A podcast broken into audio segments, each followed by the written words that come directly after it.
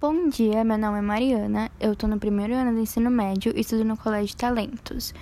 E hoje no podcast o tema abordado vai ser sobre a arte greco-romana, que eram as manifestações artísticas que tiveram início na Grécia Antiga e o desenvolvimento na civilização romana. Uh, ela se desenvolveu aproximadamente entre os séculos 8 a.C. e 5, tendo sua origem na civilização creto-micênica, que se desenvolveu na ilha de Creta. Porém, foi no início do século V a.C. que essa arte teve grande desenvolvimento na Grécia, principalmente na cidade de Atenas. Foi um período de grande criatividade e desenvolvimento artístico e cultural. Na primeira metade do século IV a.C., Alexandre o Grande, que ele era o rei da Macedônia, dominou a Grécia. Uh, ele era um grande apreciador da cultura grega e ele difundiu a cultura dos gregos para as regiões por ele conquistadas.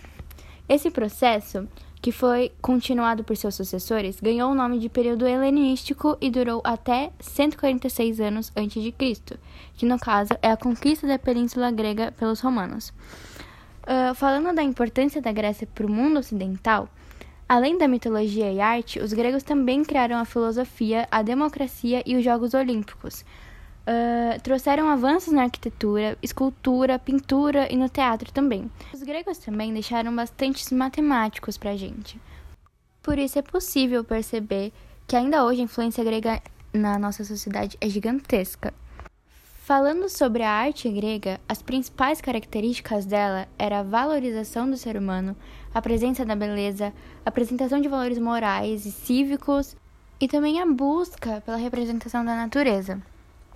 Eh, as esculturas, é, elas eram feitas principalmente, tipo, o material mais uh, utilizado pelos gregos era o bronze e mais para frente o mármore, que era rompido mediante a utilização de brocas, ferramentas de ferro, uh, calços de madeira.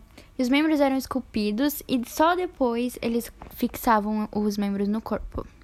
Outro tipo de escultura eram os vasos de cerâmica também. Uh, e os materiais que eram mais utilizados para fazer eles era uh, ânfora, uh, shows, chitra, hidra, hidria na verdade, can, é, cântaro e tem muitos outros.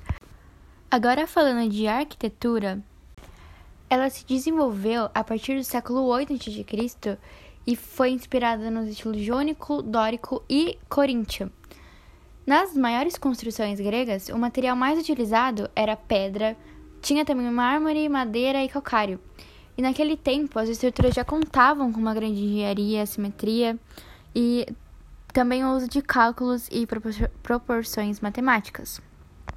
Para os gregos, os deuses habitavam os templos, além dos templos, praças, teatros uh, também foram erigidos, né? E é importante notar que a arquitetura grega era sobretudo de caráter público, ou seja, as construções públicas eram feitas para contemplar diversos eventos, como político, religioso, uh, todos esses tipos de evento.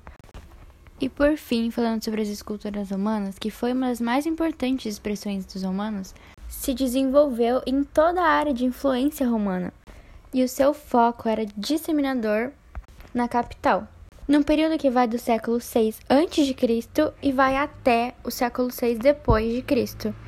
Esse foi o podcast hoje. Muito obrigada pela atenção.